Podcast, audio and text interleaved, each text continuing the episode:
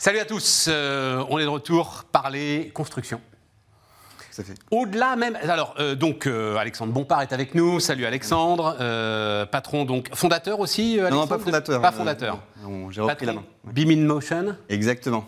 qui est donc tu as repris une boîte. En gros, Beam in Motion, j'ai compris, est une euh, était une start-up dynamique Exactement. qui a été euh, intégrée dans un groupe de conseil euh, à la construction justement qui s'appelle Socotec, c'est ça hein? Exactement. Ce Kotak qui est, qui est un des leaders de, du TIC, Testing Inspection Certification. Voilà, c'est ça. L'accompagnement et puis l'expertise technique autour. Donc on de- n'est pas sur la construction elle-même, on est vraiment sur le service à l'ensemble de ceux qui construisent. C'est ça. Donc ça, c'est pour le groupe en, en- en tant que support, hein, Ouais. pour, pour- pour aider les acteurs de la construction à bien construire correctement. C'est euh, toutes les missions de contrôle, contrôle technique, euh, contrôle qualité, Ouais, ouais, ouais. Pour, pour assurer une bonne construction.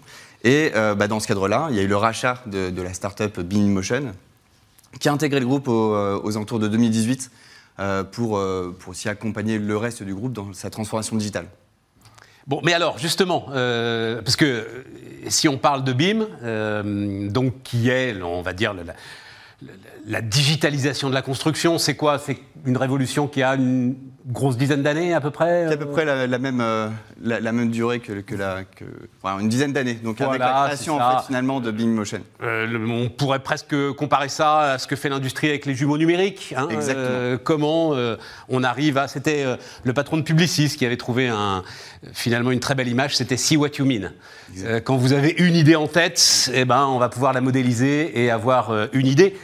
Ultra précise d'ailleurs, je crois, hein, euh, grâce au BIM. Ultra précise, une Oui. maquette numérique ultra précise de ce qu'on va pouvoir faire. Qui peut être ultra précise, comme euh, en tout cas, qui, qui- on, parle aussi de jumeaux numériques finalement euh, Ouais. pour, pour, pour, pour la construction, qui est dédié à la construction, et on, au même titre que, que la- le- les jumeaux numériques pour, pour l'industrie. Qu'est-ce que tu apportes là-dessus, toi? Qu'est-ce que BIM in Motion, justement Quelle est sa place dans cette grande révolution digitale du monde de la construction On apporte en fait un service. Euh, L'objectif, c'est d'accompagner ces acteurs à une bonne transition, une bonne intégration du numérique, Ouais. en particulier du BIM, euh, pour euh, bien faire dès le début, du, du premier coup, euh, et pas partir avec l'achat de solutions lo- logicielles, avec des, des investissements énormes, et euh, finalement rentrer face au mur.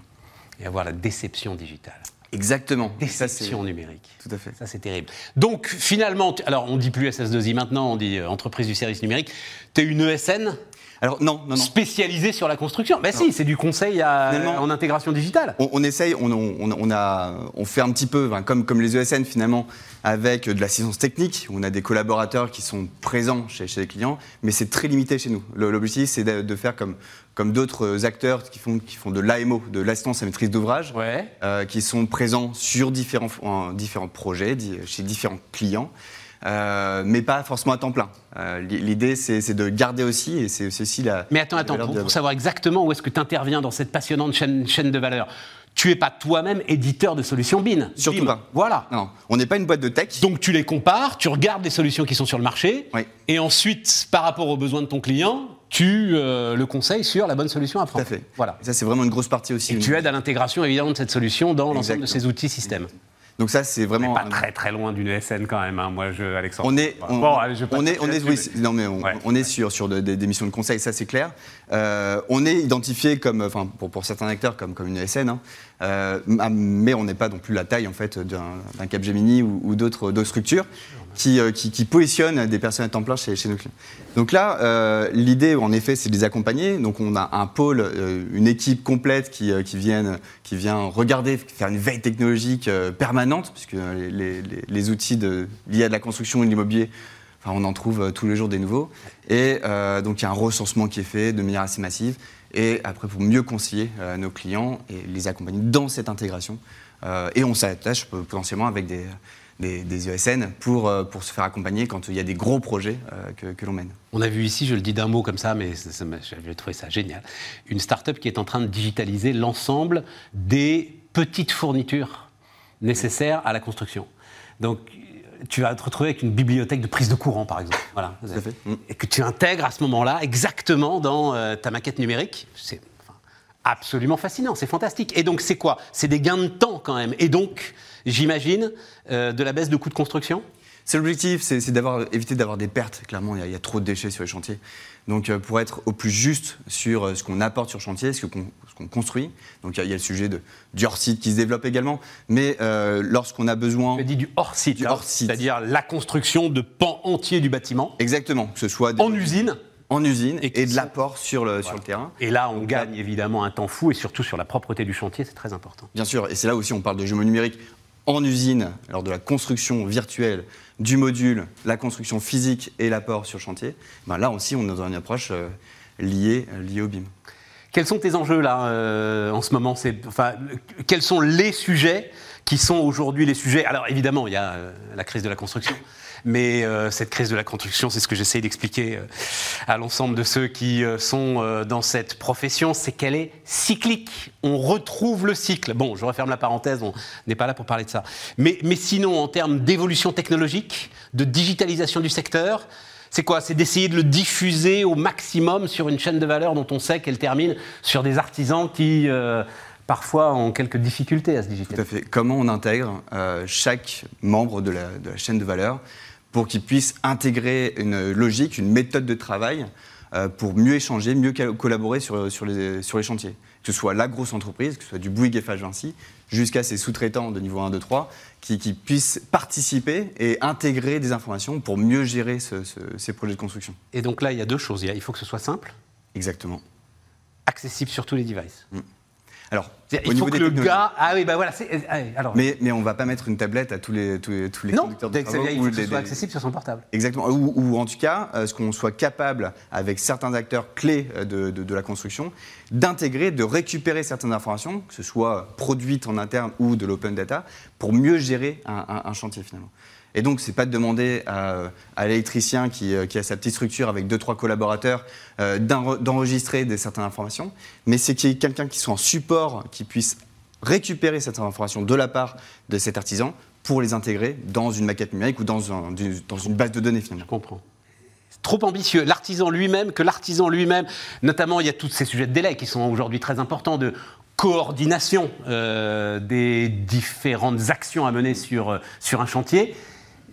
Trop ambitieux l'idée que ce soit l'artisan lui-même qui, euh, sur son smartphone, informe en direct une plateforme qui euh, pourrait gérer tout automatiquement? Pe- Peut-être demain. euh, Ouais, il y a- toujours aujourd'hui des, des problèmes d'interopérabilité, d'échange, Ouais, ouais. euh, de maturité des acteurs, même, même des acteurs majeurs au- aujourd'hui sur, sur, sur le terrain, que ce soit côté construction, que ce soit exploitation, en exploitation maintenance, n'ont pas forcément les capacités de, de déployer de manière massive pour tous les collaborateurs des solutions.